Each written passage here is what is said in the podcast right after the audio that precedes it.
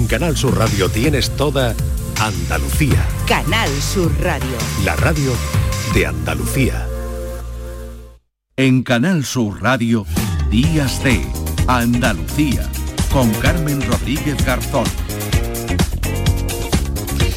10 y 5 minutos de la mañana, iniciamos ya tercera hora de programa aquí en Días de Andalucía. Como siempre, abrimos esa ventana Canal Fiesta Radio. Saludamos a José Antonio Domínguez, que hoy viene con un protagonista de altura, con Alejandro Sanz. José Antonio, ¿qué tal? Buenos días. Buenos días, Carmen y equipo de Días de Andalucía. Ayer, Alejandro Sanz presentó una nueva canción con Danny Ocean. Correcaminos, que además será eh, la carta de presentación de un disco que va a presentar este año. Dentro de pocos días va a estar de gira por Latinoamérica, con paradas en Bogotá, Lima, Guayaquil, estará en Santiago de Chile, Monticello, en Córdoba, Argentina, Rosario, Buenos Aires, Montevideo, de nuevo a Argentina. En España, a ver, el día 3 arranca la gira por aquí, en Pamplona, y en Andalucía la primera parada será en Úbeda. Sanz en vivo es una pasada. Y Sanz en vivo también estará en nuestra ciudad de Córdoba. En Granada, va a estar en Málaga, en Chiclana de la Frontera, en Roquetas de Mar se presenta una gira muy interesante. Luego volverá a Estados Unidos y de Alejandro Sanz, ¿qué os voy a contar? A ver, ¿cuál es vuestra favorita? Esta, esta. Si es que Alejandro Sanz tiene un repertorio extraordinario. Yo ahora me voy a remontar a los inicios de Alejandro Sanz y voy a pegarle un repaso a su carrera musical. Viviendo deprisa en 1991. Son tan fuertes y estudiadas. En el 93, Si tú me miras. Para mí fue la primera, la más bella melodía. En 1995, su disco 3. Como nadie en este. Más llegó en el 97.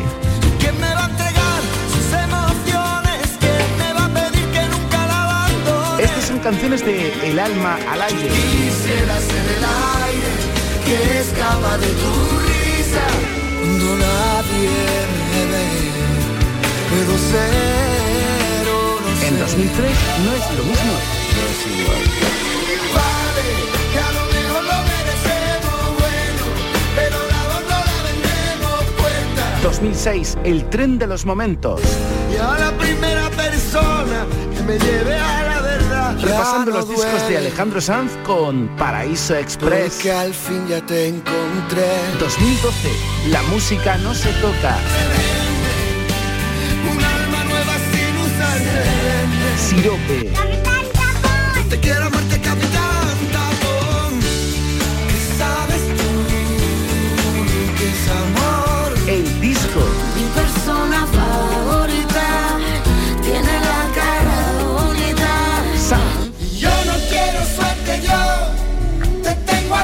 Con Danny Ocean presenta Correcaminos. Formará parte del nuevo disco de Alejandro Sanz. Aquí un mini repaso a la carrera musical de uno de los artistas más grandes, siempre llevando a Andalucía por bandera.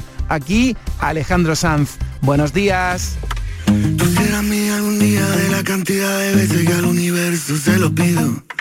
Si no te tengo en esta vida, tú tranquila que en la otra yo te consigo. Y no me importa de qué lado esté en este momento o el puto destino. Así como escribí esta canción, yo mismo me lo escribo, siempre positivo. Y cuando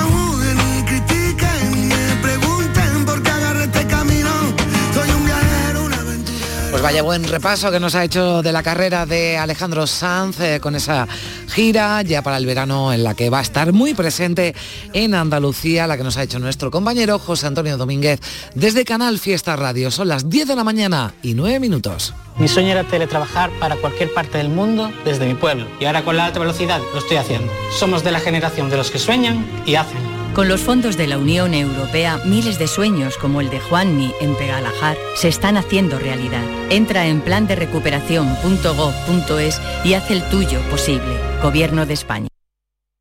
Tendremos el coche en un par de días. Genial, Antonio.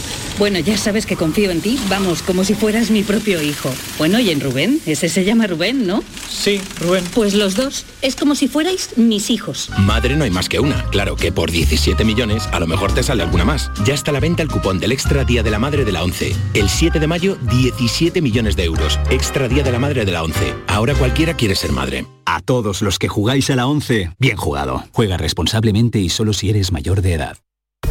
Sofía tiene 22 años. Siempre le han gustado las matemáticas y todo lo relacionado con el espacio.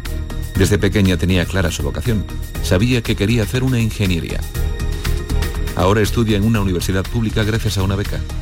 Cuando termine piensa ampliar su formación con un doctorado que le permita completar su currículum y dedicarse a uno de los campos con más futuro, la aeronáutica.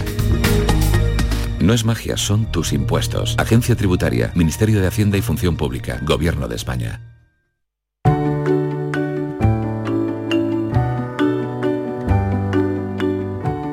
Tú eres lo único que falta en tu vida si se llama el último libro de Borja Vilaseca, periodista, escritor y muchas otras cosas más que ahora nos va a contar porque se ha venido aquí al estudio de Días de Andalucía aprovechando su presencia en la feria del libro de Tomares en Sevilla. Hola Borja, ¿qué tal? Buenos días. Buenos días. Bueno, eh, habías venido ya a esta feria, esta feria de Tomares que es todo un referente, una de las ferias más importantes de Andalucía, yo me atrevería incluso a decir del país. Es la primera vez que vengo a la feria, sí que estuve en Sevilla presentando el anterior libro, pero la feria es la primera vez, con muchas Bueno, ganas. ¿Te gusta eso de los encuentros con otros escritores y con el público, Borja? Bueno, a mí me, me encanta hablar con, con lectores. Al final escribir es una actividad muy solitaria y cuando uno escribe pues piensa, bueno, yo sobre todo escribo para los demás, reconozco, ¿no? Y, y me encanta pues poder sentir ese feedback, filosofarla y Sí. comentarla. Bueno, esto pasa un poquito aquí como en la radio, ¿no? Sabemos que nos están escuchando, pero no los vemos, ¿no? Pero nos lo imaginamos e intentamos hacer la, la mañana mucho más agradable. A ver, tú eres lo único que falta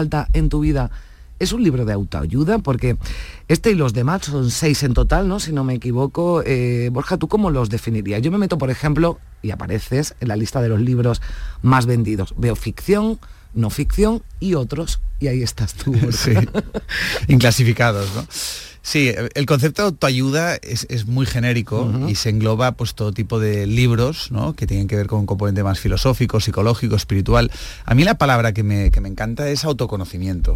Yo creo que, que el, el- el- el conócete a ti mismo, ¿no? Y es lo más importante en la vida, ¿no? Saber quiénes somos, cómo funcionamos por dentro, por qué somos como somos, por qué sufrimos, ¿no? De qué manera podemos aprender a gestionar las emociones. No hemos recibido educación emocional, entonces claro, no nos queda más remedio en este momento de la historia, pues hacerlo de forma autodidacta. Algún día todo esto se enseñará en las escuelas cuando le pongamos conciencia a la educación, pero hoy en día pues tenemos que espabilarnos por nuestra cuenta y por eso está proliferando tanto este tipo de, de- de libros y como todo, hay de todo en la viña del Señor, ¿no? Entonces a mí me gusta mucho el Sí. autoconocimiento. Ahora iremos, ¿no? A cómo llegas a, a esto, ¿no? Porque digamos no era tu proyecto ¿no? inicial de, de vida ni, ni profesional pero claro a mí me gustaría ya preguntarte por el por el título del libro tú eres lo único que falta en tu vida claro dice uno bueno en mi vida estoy yo no pues no estás o no estás al 100% o estás muy lejos ¿no? de, de- de- de estar presente ¿no? en, Sí. en- en tu propia vida Mira, este tú eh, no es un yo. Bien. El yo es una jaula mental. El yo es insatisfacción, es infelicidad. Yo quiero, yo necesito, yo espero, yo, yo, yo, yo, yo. Es una sociedad narcisista, es una sociedad tremendamente egocéntrica en la que vivimos. Entonces, cuanto más tenemos, más queremos y más vacío nos sentimos.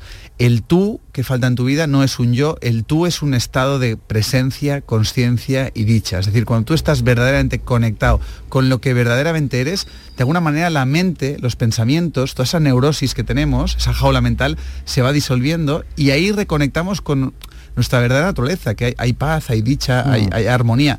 El tema está en que estamos tremendamente desconectados y estamos tremendamente identificados con este ego, que es un poco lo que el Mm. enneagrama explica, ¿no? Cómo, Claro. cómo te manipula el ego y cómo puedes salir de esa, de esa jaula mental. ¿no? Claro, ahora hablaremos del enneagrama. Yo te diré, bueno, ¿y cómo podemos conseguirlo? Pues me dirás, léete el libro, ¿no, Carmen? Y que se lo lean también los, eh, los lectores, pero bueno, algo nos vas a contar y nos vas a explicar aquí. Y me gustaría que nos explicaras, Borja, qué es esto del, del enneagrama, ¿no? Y cómo llegas hasta esa herramienta de conocimiento. Autoconocimiento. Sí, yo, yo en mi caso toqué fondo con 19 años, ahora tengo 42 y cuando uno toca fondo mm, todo se vuelve negro, ¿no? Una crisis profunda, vacío, sin sentido, tristeza, ansiedad, miedo. No le veía mucho sentido a, a- a la sociedad en aquel entonces. Estaba muy enfadado con los adultos, ¿no?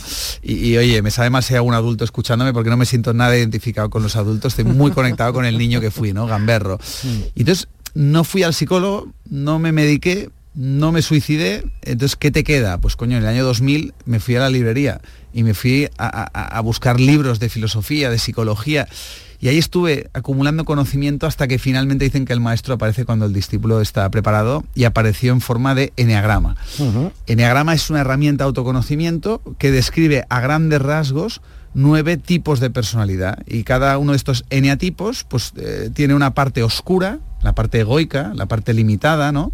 Y una parte más esencial, una parte más consciente. Entonces, en aquel momento cuando empecé a leer, ostras, para mí fue como una bofetada tremenda mi ignorancia, porque por primera vez en mi vida empecé a encontrar la raíz de mis problemas, la raíz de mis conflictos y empecé a flipar, a decir, ostras, empiezo a encontrar como respuestas para salir de este sufrimiento, ¿no? Entonces, bueno, me empecé a apasionar y, y empecé a compartir esta herramienta porque al final sentí como que todo el mundo tendría que conocer eh, esta herramienta que es, es maravillosa, ¿no? Bueno, saber más sobre Enneagrama lo, eh, se puede saber leyendo tu, tu libro y leyendo otros libros, ¿no? Los que ya has tratado también esta herramienta. ¿Esto se puede aplicar a escépticos, eh, Borja? Pues, A los que, bueno, pues dicen, oye, esto que me está contando, Sí, pues no, sí, no- no lo veo. Bueno, lo primero que le diría a la gente es que no se crean nada, tú tampoco, ser muy escépticos, eh, hay que verificarlo a través de la experiencia personal, ¿no?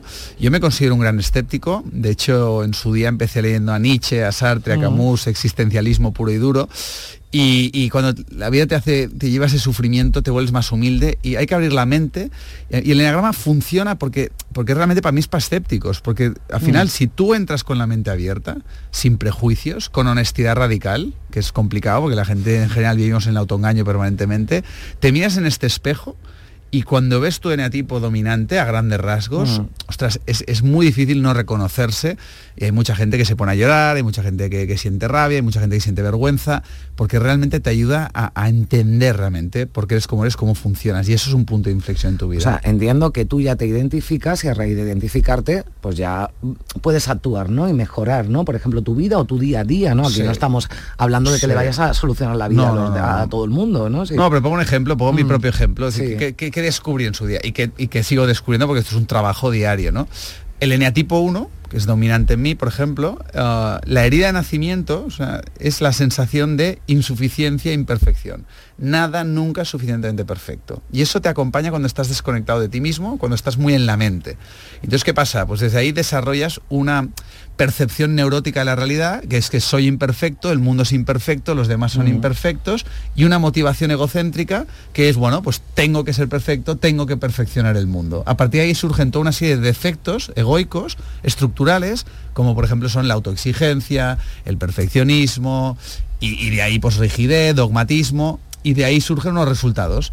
Pues en el caso del uno, pues frustración, ira, ¿no? Res- eh, amargura, y finalmente todo esto te lleva a una crisis existencial, ¿no?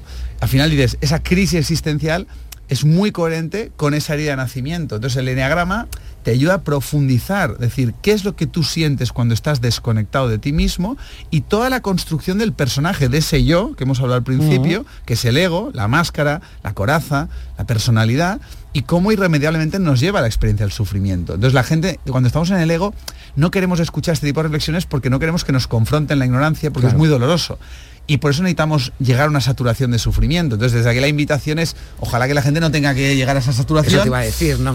Pero parece como imprescindible. A mí me pasó también. Bueno, ¿no? yo creo que el sufrimiento, mm, bueno, es algo que forma parte, ¿no? De, de- de nuestra vida siempre nos ocurre algo, Sí, ojalá no, sí. pero ine- que inevitablemente nos provoca ese, ese sufrimiento. Eh, háblame, Borja, de la, de la academia, ¿no? Con K, que es, eh, está destinada a los jóvenes porque lo decías al principio. Hay un, un vacío, un vacío enorme Sí. la educación emocional, ¿no? Y sobre todo de los más jóvenes, porque en los centros educativos y en las casas, esa educación emocional que llegará, dices, que llegará, Sí, pero de momento no ha llegado.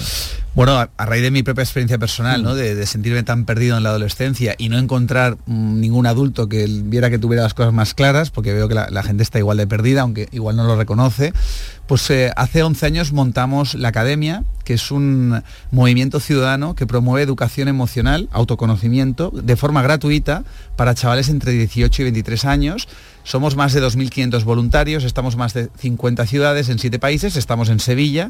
Son 100 horas de clases gratuitas de las grandes lagunas del sistema educativo industrial para acompañar a, jóvenes que lo piden voluntariamente, que son muy sensibles, muy inquietos, que quieren conocerse, que quieren transformarse, que quieren reinventarse y un poco trascender este sistema educativo industrial que ha quedado obsoleto hace décadas. Y este es un movimiento ciudadano, insisto, que funciona gracias al altruismo de muchas personas que han pasado por una crisis y de madre mía si me hubieran explicado estas cosas cuando tenía 18 años. Claro, y además eh, con 18 años yo creo que además es más complicado, ¿no? Todavía no sé si el autoengaño es peor cuando uno es joven o cuando, bueno, cuando ya es mayor tiene algo más de experiencia, ¿no? Y, se conoce un poquito. Otro de tus libros, en Las casualidades no existen, espiritualidad para escépticos, ¿no? Y vuelvo a eso del escepticismo. Claro, yo he leído ¿no? parte de tu historia y nos hablabas de esa gran crisis, ¿no? Pero incluso eh, leí que pasaste vergüenza cuando compras un libro, ¿no? El primer libro de autoayuda o de bienestar emocional, ¿no? bueno, como te decía yo al principio, pues iba para hacer un camino muy, muy pedante, muy arrogante, muy occidental, ¿no? Y el sufrimiento pues al final me, redirigió hacia la filosofía oriental. Ahí es yo personalmente mm. de donde he encontrado las grandes respuestas en el arte de, ser uno mismo, de ser feliz, de romper moldes, de romper cadenas mentales y en este libro pues le hago un homenaje a la espiritualidad laica. Porque la religión es para las personas que tienen miedo de ir al infierno, la espiritualidad es para las personas que ya hemos estado en el infierno.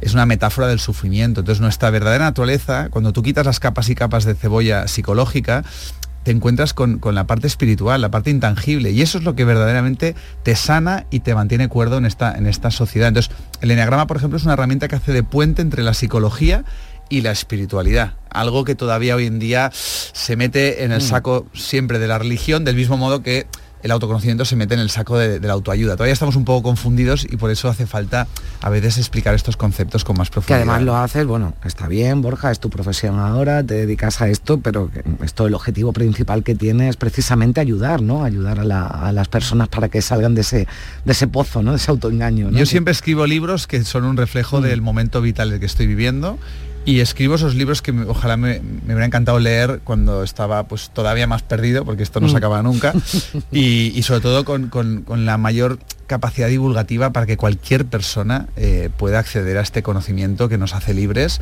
que nos empodera y que nos permite, pues oye, volver a este manicomio social, pero con más cordura y, sin perdernos tanto. ¿no? Bueno, del manicomio no podemos salir porque vivimos en un auténtico manicomio, pero bueno, podemos ser algo menos locos. Exacto, exacto. Y riéndote un poco más de ti mismo. Qué importante, ¿verdad? La, oh, risa, el sentido del humor, el reírse de uno mismo, ¿no?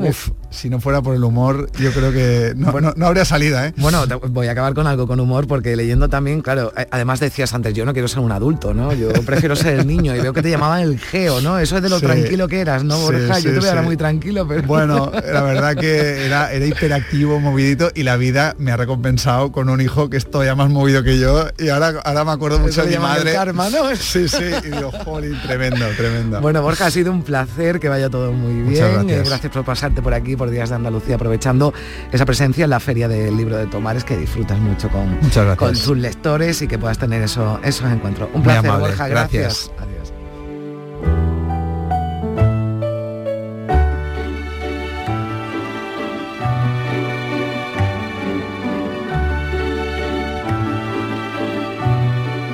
La información más útil, el detalle de lo que pasa en Andalucía y en tu entorno más cercano, lo tienes en La Mañana de Andalucía con Jesús Vigorra. Con toda la actualidad, los protagonistas y las opiniones que te interesan. Buenos días Andalucía, son las 6 de la mañana. La Mañana de Andalucía con Jesús Vigorra. De lunes a viernes desde las 6 de la mañana. Más Andalucía. Más Canal Sur Radio. En Canal Sur Radio, Días de Andalucía, con Carmen Rodríguez Garzón.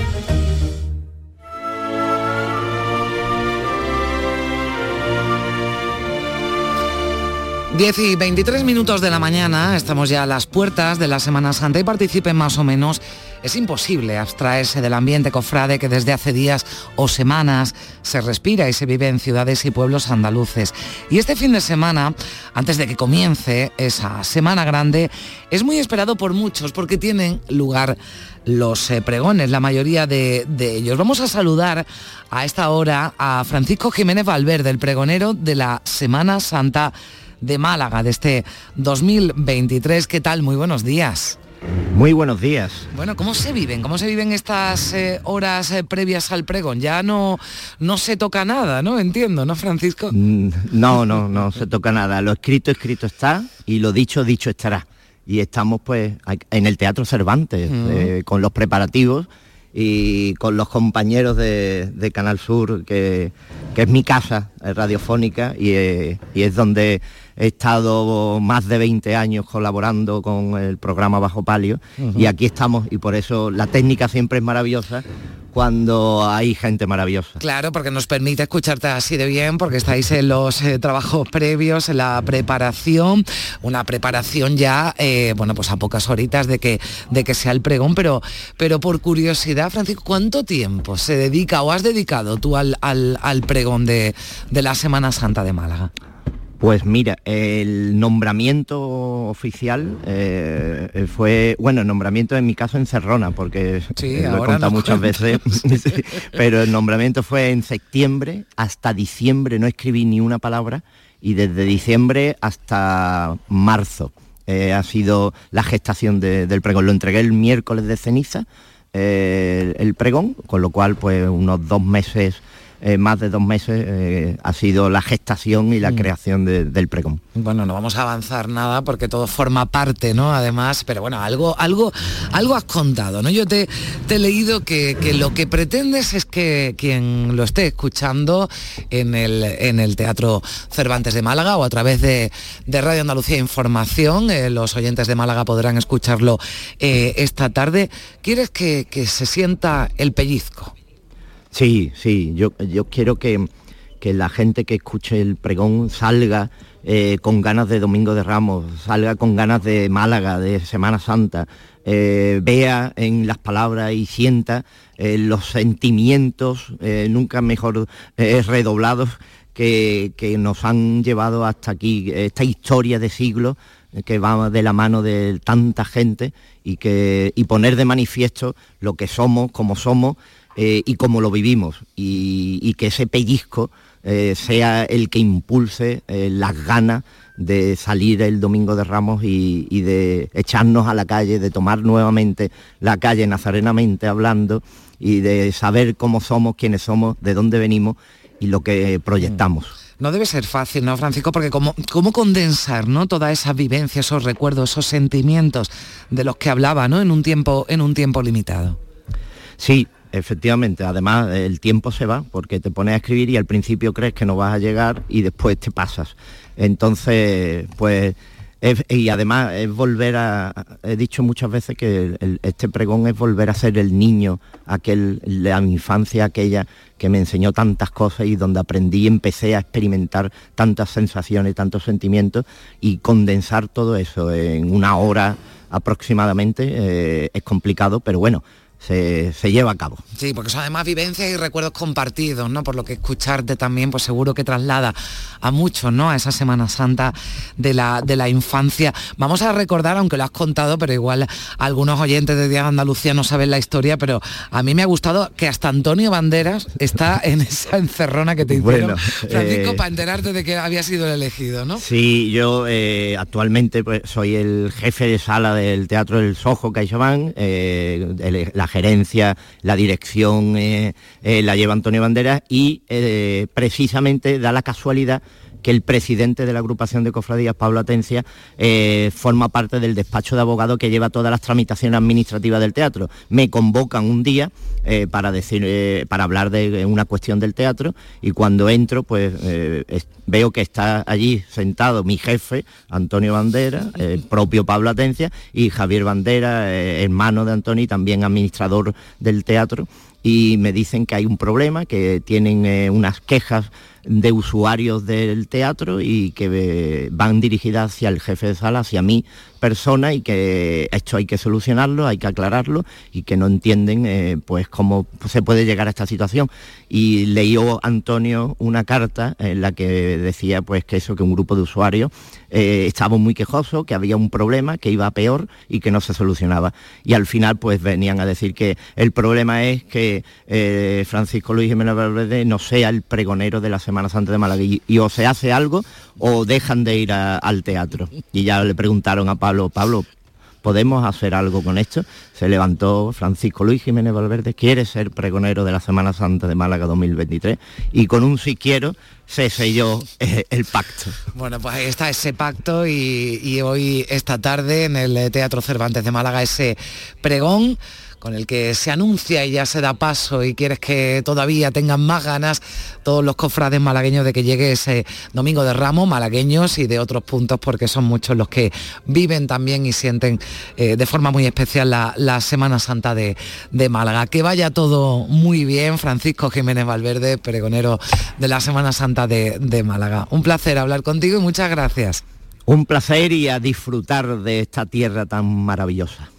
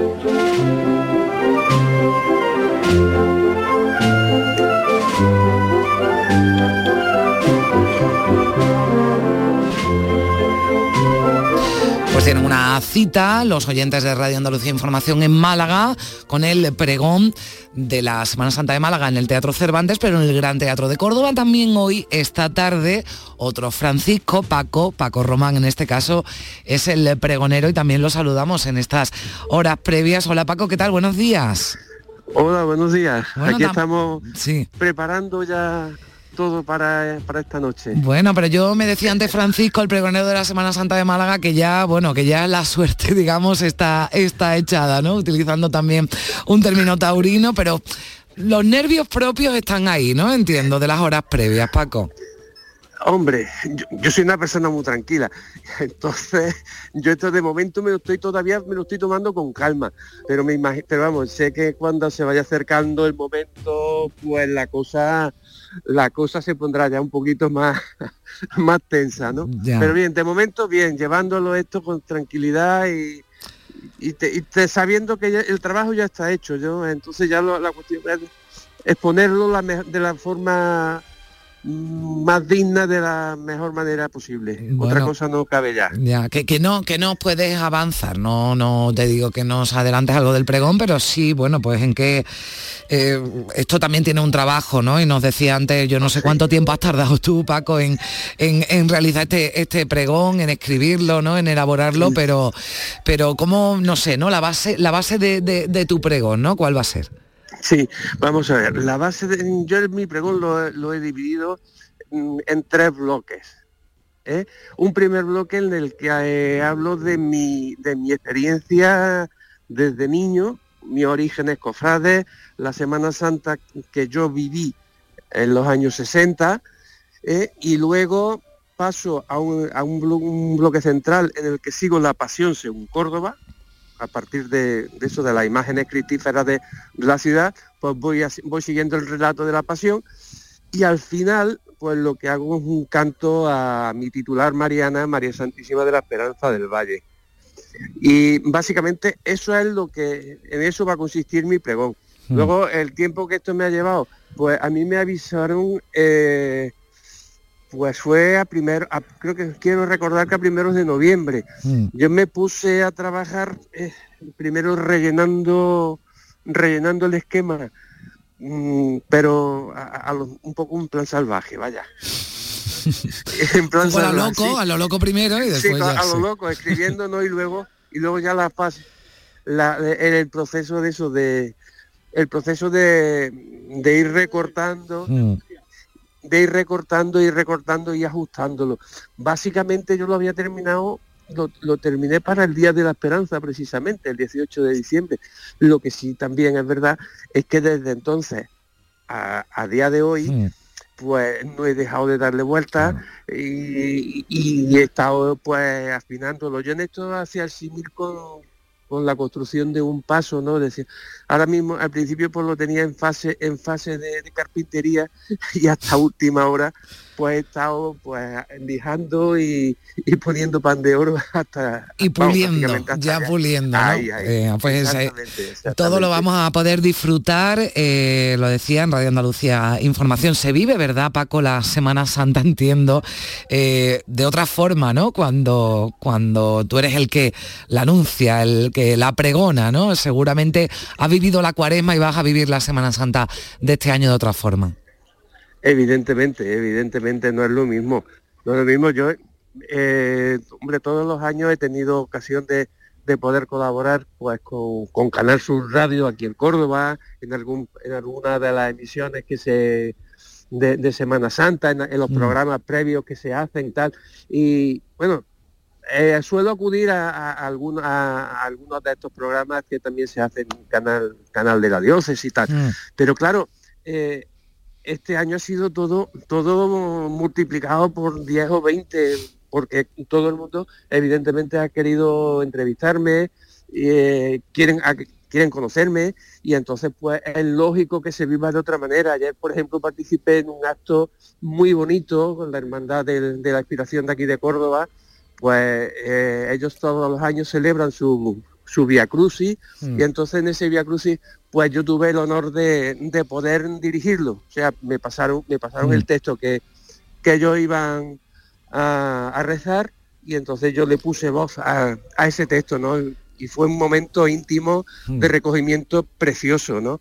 Y es cosa que esto, si no se pregonero, pues no se vive. La verdad que es un privilegio Mm. para mí el, el poder el poder disfrutar de, de esta cuaresma, de esta Semana Santa como, como espero que, que lo vaya a disfrutar, ¿no? Porque además estoy convencido de que va a ser una Semana Santa espléndida. Bueno, pues esperemos que sí y también estaremos pendientes de, de tu pregón, Paco. Te agradezco que nos hayas atendido cuando faltan tan solo unas horitas para, para ese pregón de la Semana Santa de Córdoba. Paco Román es el pregonero, Francisco Ramón, Román, pero tus amigos te llaman Paco y yo ya pues te he llamado Paco Sí, también. sí, sí, sí, sí. Paco, Paco. Un abrazo fuerte, que vaya todo bien. Adiós. Igualmente, muchísimas gracias. 10 y 37 minutos de la mañana.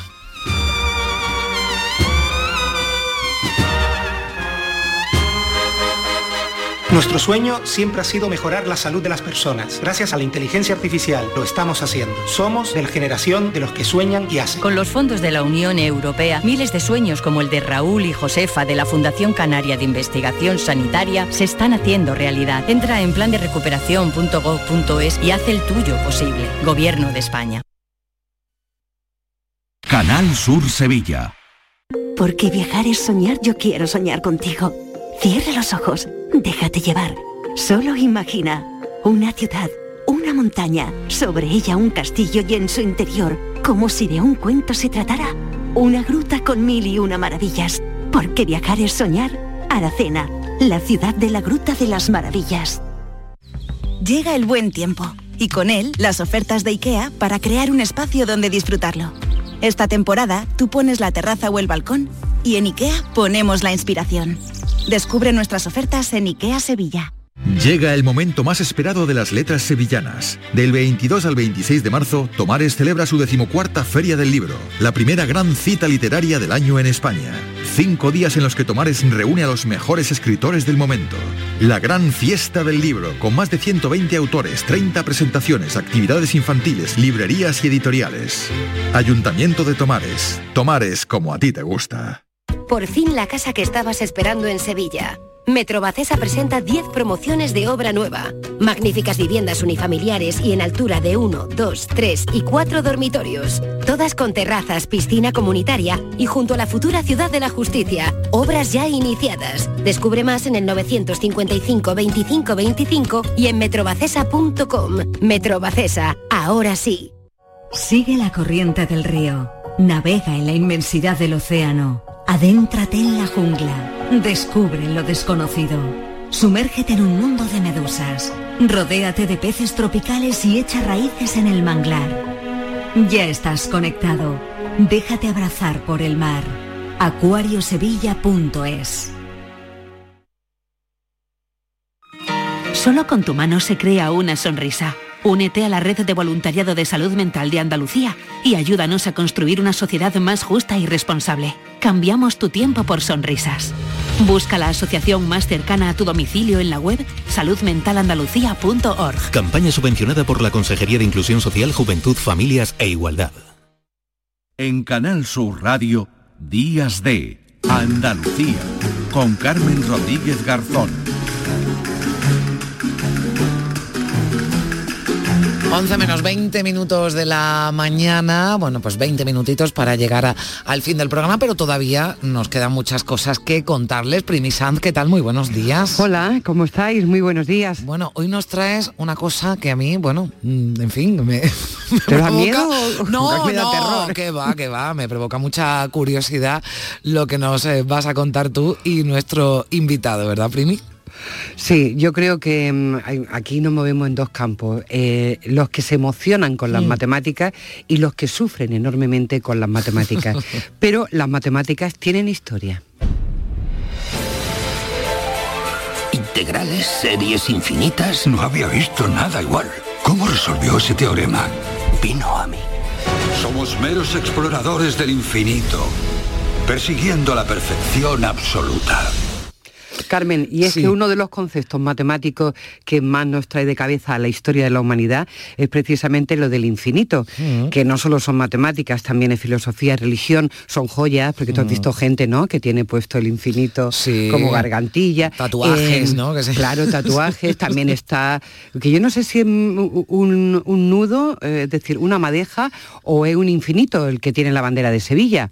En fin, que, que está una en- madeja, ¿no? Es- Una madeja, sí, es pero, una ah, made- sí. pero se parece mucho al infinito. sí, sí, sí. Al- algo será. En fin, que la historia del infinito se acaba de recoger en un libro muy, muy interesante que se llama Historia del Infinito y cuyo autor es José Antonio Prado Basas, que es profesor del Departamento de Análisis y vice- y vicedecano también de Innovación Docente y Divulgación Científica en la Universidad de Sevilla. Es decir, es un gran divulgador de ciencia y sobre todo de matemáticas. José Antonio, buenos días. Ay, espera, que ahora, No, lo, ahora lo eh, vamos claro, a... el infinito Es que no, tenemos cosa. la conexión eh, infinita ahora. Efectivamente, está ahí en ese bucle del infinito. Claro, yo ahora, ahora cuando lo, cuando tengamos al, al, al profesor. em, eh, ah, mira, que se nos ha ido. Es que esto, bueno, es lo que es lo Bueno. que es lo que tiene. Hoy tenemos ahí algún problemita con los teléfonos, pero bueno, ahora mismo, ahora mismo lo vamos a, lo vamos a, a llamar, va a estar con nosotros Primi para hablar de, de esa, de esa historia del infinito, claro, porque de esto hablamos, desde cuándo, ¿no? Se habla de, de- del infinito, desde cuándo el infinito, ¿no? Preocupa, preocupa a la- a- a- al ser humano, ¿no? A la, a la sociedad. Ya nos escucha, ¿no? José Antonio Prado Basas, ¿qué tal? Buenos días. ¿Qué tal? Buenos días, encantado de estar con vosotros. Bueno, historia del infinito, esto, en fin. mm, Esto nos inquieta, José Antonio. ¿Perdón? No nos decíamos, bromeando, que esto nos inquieta, José Antonio. Bueno, no para tanto. El infinito lo tenemos aquí al lado, realmente.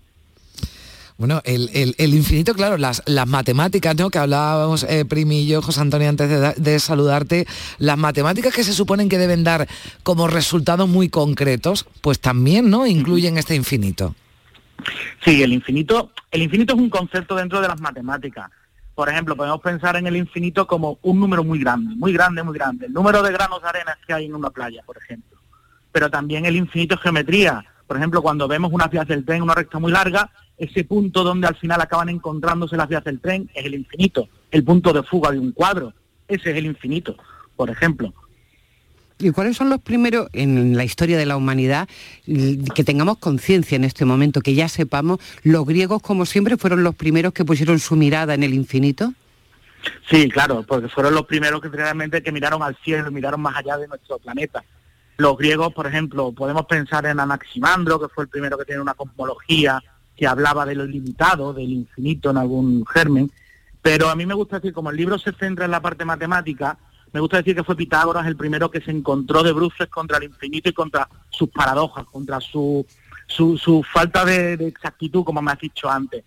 Pitágoras y los pitagóricos tenían un lema que todo era número, todo se puede medir respecto de una unidad de medida, y de pronto se encontraron con que la diagonal de un cuadrado no se podía medir respecto de la unidad del lado, era un inconmensurable, habían nacido los números irracionales, números que tienen infinitos decimales sin ningún periodo ni orden fijo y eso ya le, supuso un trauma para su, para su filosofía de vida.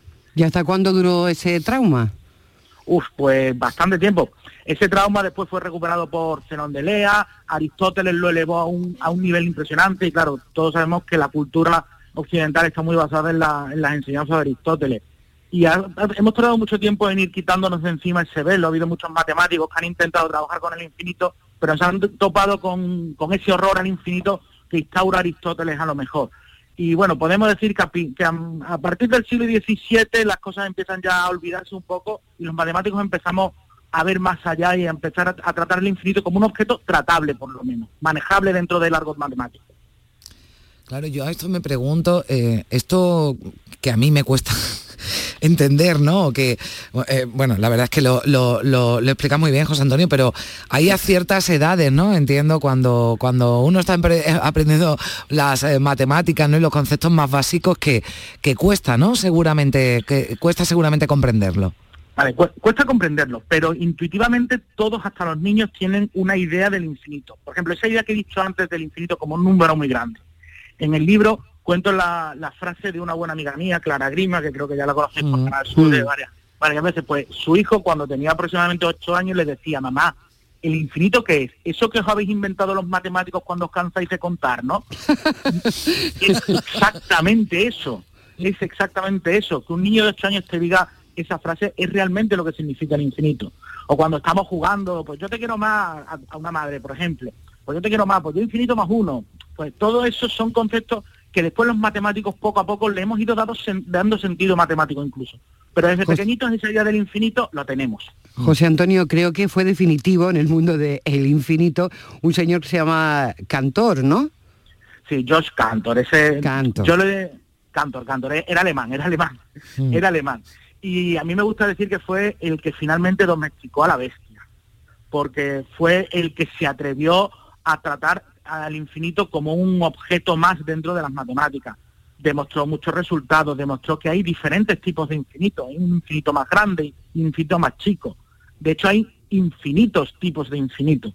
Y logró pues dar un sentido a eso de infinito más uno, infinito más dos, y, meterlo dentro de, de las opciones que los matemáticos tenemos para trabajar con ella. Fue el gran domesticador del infinito dentro de las matemáticas bueno, esas sumas, ¿no? De, infinito, el infinito elevado al infinito, ¿no? La todo eso, pues. pues todo eso le dio sentido Cantor. A mm. todo eso le dio sentido Cantor. Y menos mal que ha venido José Antonio a aclararnos un poco, porque claro, todos los que no somos eh, conocedores de las mm. matemáticas necesitamos esa especie de traductores, perdóname José Antonio, pero sí, alguien que nos acerque las matemáticas de una forma distinta. A mí me gusta mucho también la conexión que hay en, en este libro que ha escrito José Antonio Prado Basa con la literatura o mm. con el arte. Antes nos mm. hablaba del punto de fuga en el Renacimiento, por ejemplo, y habla también de un libro fantástico como el Aleph de Borges, que, tiene que ver con eso también. Pues sí, realmente Aleph, de hecho, es la letra que utiliza Cantor para designar al infinito. Esa letra, Aleph. De hecho, tiene Aleph 0, es el infinito más pequeño que hay, Aleph 1, Aleph 2, etcétera eh, Borges realmente lo que hace es, es en el, en es un libro de cuentos, como todos sabemos, que donde el infinito me gusta pensar que es un personaje más. Y de hecho en algunos, en algunos de los cuentos en concreto trata al infinito eh, como una persona la que, una persona muy interesante con la que se puede trabajar y, hablar, es, especial. Y es una persona Borges que entendió muy bien el concepto del infinito de Cantor. Bueno, nosotros hemos, hemos comprendido, ¿verdad, Carmen, un poquito mejor el infinito de, claro, la yo, mano yo de le iba a preguntar Antonio. porque antes lo estaba a mí es verdad que las matemáticas me gustan mucho me apasionan mucho no sobre todo lo que bueno pues eh, todo lo que lo que se va contando lo que se va sabiendo no y ahí yo creo que, que esto también no Eh, forma parte incluso de alguna obsesión de los matemáticos el número pi no que sería un ejemplo no de ese número irracional infinito. Exactamente. El número pi, hombre, el número pi es la constante circular, los griegos ya trataban de calcularla, y de hecho es la obsesión que tenemos los matemáticos, y quizá también porque, por ejemplo, o sea, porque el número pi muchas veces eh, nos puede indicar incluso cómo de potente es un ordenador. Cuantos más decimales de pi podamos calcular, como son infinitos, cuantos más decimales exactos podamos calcular, más potente es un ordenador. Por eso a lo mejor hay tantas cosas por a ver cuántos decimales de pi es capaz de, de decir este ordenador.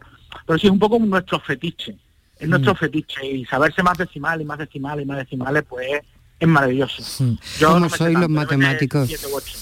Sí. Bueno, a mí me ha encantado el ejemplo que ha puesto y yo creo que así lo entendemos muy bien, ¿no? Los granos de la arena de la playa, bueno, podrían contarse, pero ¿quién va a contar, no? Los, los granos de la arena de la playa, ¿no? Que podría ser un ejemplo de, de, bueno, pues de algo infinito, ¿no? Esos, eh, esos, eh, esos granos, esa arena de la, de la playa. Historia eh, del infinito. Bueno, pues si quieren saber más, aparte de lo que nos ha eh, el profesor José Antonio Prado Basas de la Facultad de Matemáticas de la Universidad de Sevilla, pues ya saben, háganse con ese, con ese libro, el, el infinito, ¿verdad, eh, Primi? Que también forma parte de- del, del cine y de la música. Bueno, y, y del imaginario colectivo, porque ¿quién no ha incorporado en su lenguaje lo de hasta el infinito y más allá?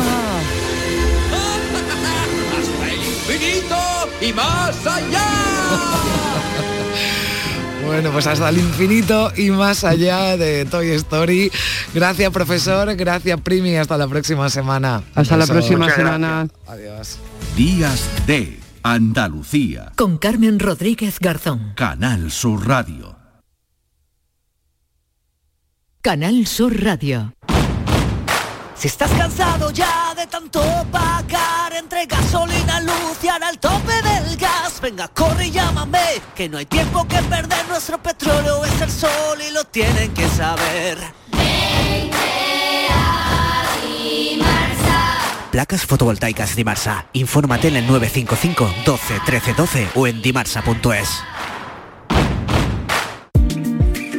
Yo compro en la Macarena, porque en los comercios de la Macarena tienes lo que necesitas al mejor precio. Yo compro en la Macarena.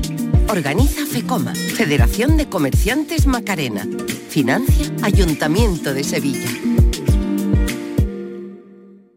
Llega el momento más esperado de las letras sevillanas. Del 22 al 26 de marzo, Tomares celebra su decimocuarta Feria del Libro, la primera gran cita literaria del año en España.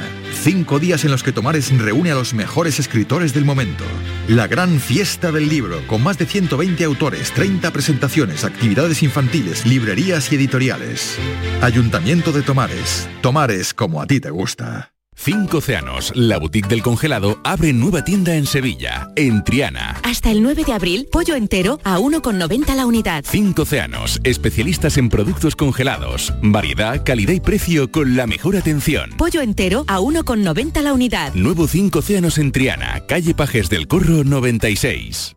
Por fin la casa que estabas esperando en Sevilla. Metrobacesa presenta 10 promociones de obra nueva. Magníficas viviendas unifamiliares y en altura de 1, 2, 3 y 4 dormitorios. Todas con terrazas, piscina comunitaria y junto a la futura Ciudad de la Justicia. Obras ya iniciadas. Descubre más en el 955 25 25 y en metrobacesa.com. Metrobacesa, ahora sí. Cristina en la red.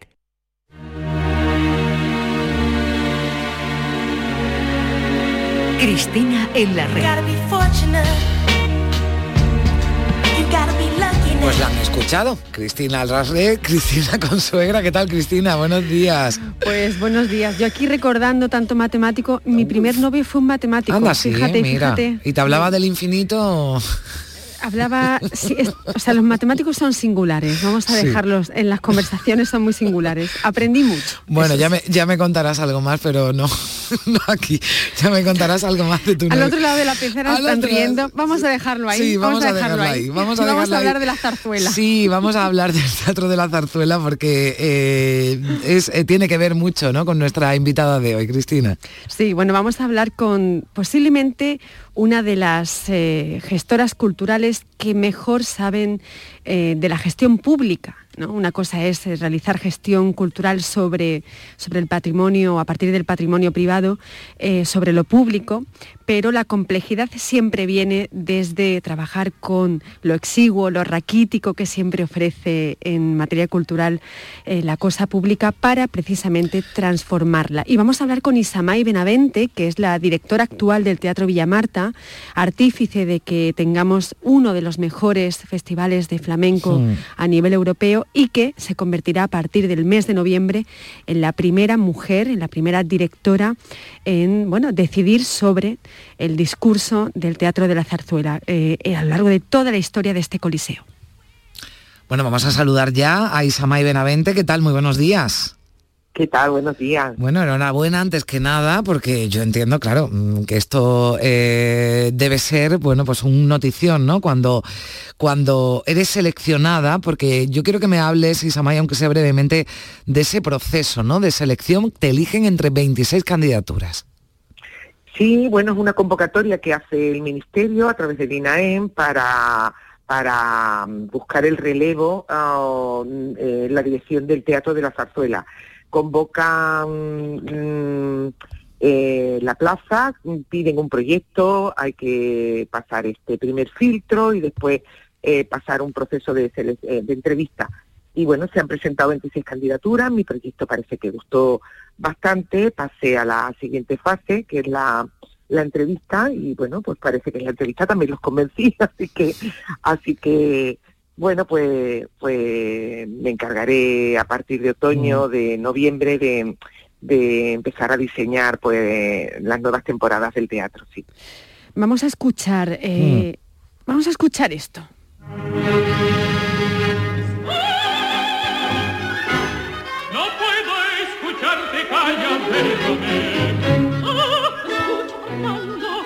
Estamos aquí flipando el técnico y yo, ¿eh? Estamos aquí haciendo nuestro, vamos, él es eh, Fernando y yo Aurora. O sea, él, él gana porque es Alfredo Kraus, ¿eh? O sea, él sale ganando un poquito. Pero Isamay, te quería preguntar sobre, eso, yo no sé si es la primera vez que suena zarzuela en Días de Andalucía, pero bueno, eso No, lo veremos. no, sí, ha sonado hoy con Gil de Galvez, ya te digo Ah, yo. claro. fíjate, pues ah, me he incorporado más tarde. Perdona, Sí, sí, compañero, sí, sí. perdona, compañero. Pues, em, Isamay, sobre ese proyecto eh, que señalas, uno de los problemas, creo que tú y yo lo hemos hablado en alguna ocasión, uno de los problemas que tiene la gestión de, de la, la cultura, ya venga de donde venga en la actualidad, es el público, la renovación del público. En ese Sí. proyecto, y en el caso de Zarzuela es especialmente complicado, eh, ¿Cómo va a arrojar esa mirada novedosa, esa mirada contemporánea tuya que te caracteriza? Eh, ¿Cómo va a hacer ¿no? que el público se renueve, que se consolide y que se renueve? Sí, e- e- en el caso de la zarzuela es súper necesario esto, porque es verdad que hay un grandísimo desconocimiento, eh, tenemos como un prejuicio con la zarzuela, eh, que pensamos que es una cosa de mayores, que es una cosa ya eh, pasada, y, y, bueno, pues como tantas cosas que nos pasan a veces a los a los españoles, que yo creo que es un pecado nacional, ¿no? Que no valoramos el gran patrimonio musical propio que tenemos, ¿no? Las cosas auténticas y originales que tenemos, y no lo ponemos en valor y luego nos vamos todos de vacaciones a Viena y nos vamos a ver una opereta y nos vamos todos de vacaciones, ¿sabes? Eh, O sea, es una cosa un poco increíble. Yo quiero luchar contra ese desconocimiento. Ya se está haciendo este trabajo en el Teatro de la Zarzuela. ¿eh? Una de las cosas que me seduce mucho es continuar un trabajo que se ha empezado, que, que- que- ya está dando frutos, se está bajando la edad media del público en el Teatro de la Zarzuela. Porque la Zarzuela no deja de ser un musical, nuestro musical español, es teatro con música, punto. O sea, es que cuando la gente dice la zarzuela, no, es música. Y elegí eh, esta pieza así tan arrebatadora, un poco pimpinela, ¿no? Porque la zarzuela hay de todo, tiene mucha gracia. Es que hay de todo en la zarzuela. Pues hay eh, dúos muy románticos, hay historias cómicas, hay historias de aventura, está todos son nuestros musicales, pero estamos todos locos con los musicales eh, americanos y no valoramos lo nuestro. Y, y hay un grandísimo patrimonio Mm. musical y de historias, de libretos, que yo creo que lo que hay que hacer es actualizarlo en el sentido de ponerlos a dialogar con creadores de hoy, ¿no? Es lo que se hace en el teatro clásico y lo que se hace en todos los géneros. Pues mirarlos con la mirada de hoy, porque al final los clásicos siempre nos hablan de problemas que siguen existiendo. Y yo creo que la zarzuela es lo mismo, ¿no? Pero además es un género que da, mm, en general, eh, comparado por ejemplo con la ópera y tal, mm, suelen ser, hay algunas que no, ¿no? Pero suelen ser géneros muy agradables. Uno sale de, de una zarzuela con la sonrisa en la boca, suele tener happy end. En la ópera mueren todos siempre, o muere la protagonista. es verdad, aquí es muy raro que muera una. Bueno, Aquí los finales felices, como mucho algo de desamor, ¿no, Isamay? Pero poco más. por eso son historias de celos que luego se arreglan, son historias de triángulos y tal, pero pero uno sale con la sonrisa puesta y esto nos hace mucha falta, así que, que, que ese es mi empeño, ¿no? Durante estos años, intentar hacer llegar la zarzuela al público en general y sobre todo al público joven que descubra la maravilla que tenemos y esto se hace pues pues con los creadores de hoy. Bueno, como nos queda ya nada, porque unos segunditos, eh, Isamay, si te parece, ya en otoño, cuando tú ya estés allí, instalada en el Teatro de la Zarzuela, nos cuentas cómo, cómo ha sido la experiencia y ese, y ese cambio con más detalle, ¿vale? Pues estar encantada, estar encantada de hacerlo. Bueno, Isamay Benavente, Cristina Consuegra, gracias compañera, un beso A fuerte. vosotras, buen fin de semana. Llegamos a las 11 de la mañana. Gracias a todos por estar ahí. Adiós. Si en la memoria tengo mucho amor sostenido y guardo en la memoria.